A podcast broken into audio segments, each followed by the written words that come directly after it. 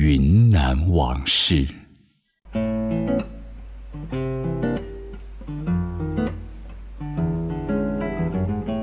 赚钱但不能露富的民权街。民权街的前身是三道巷，因为清代的时候云贵总督在此处悬挂了三面仪仗队的大旗，因此得了这个名字。从前三道巷是居民区，多为土木砖木结构的民居，街上开着日杂百货和粮店。这条古巷之所以有名，是因为昆明市内的棺材铺多集中在此处。这个行当很赚钱，老板也阔气，但是顾及到名声，不能够露富。从前市井中有一种习俗，老人家要在健在的时候为自己选购寿材，他们要亲自去选木材、定尺寸、谈价格、谈做工。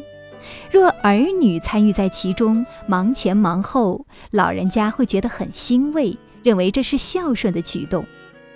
看着油漆一新的棺木抬进家中，放在楼梯角、过道旁或墙边，用草席油布盖严了，老人才认为自己有了未来住所，心灵也有了归宿。而棺木的板材优劣，则要看逝者生前的地位和财力。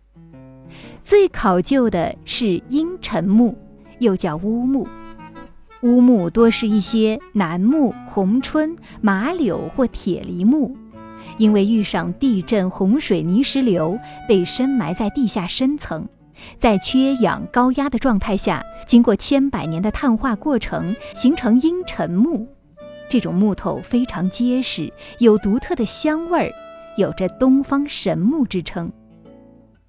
阴沉木十分坚硬，切面光滑，木纹细腻，打磨得法可以磨得像镜面一样有光泽。它永不褪色，不腐朽，不生虫，是棺材选料的上上者。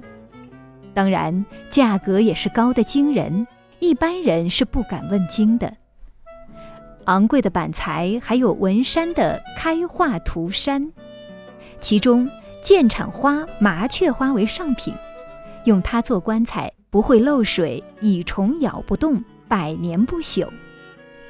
民国时期，一般的棺材百十元，而一具不拼不斗的上品开化涂山棺木，价格要超过五百元，甚至更多。只有重要人物或者豪门大户才能专享。一九四七年。民国政府进行扩街，将原来的三道巷和华山路拉通，取了孙中山先生三民主义中的民权主义，将街命名为民权街。民权街南起民生街，北至五城路，全长一百五十八米，宽九点五米，其中车行道宽六米，沥青路面。现在的民权街已经退出历史舞台，并入了华山西路，而原先老街的位置处，现在是五华区人民政府的大门。感谢收听本期的云南往事，我是金潇，下期节目再会。